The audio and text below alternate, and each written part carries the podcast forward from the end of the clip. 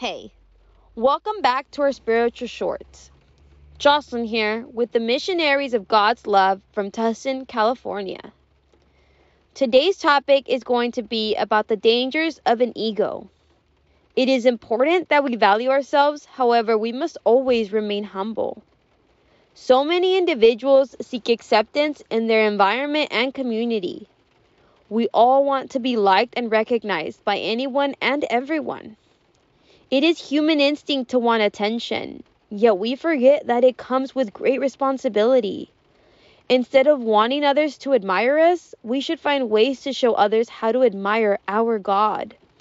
We should focus our attention on how to be closer to God and how to be better people.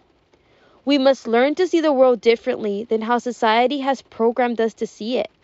Have a blessed and beautiful day.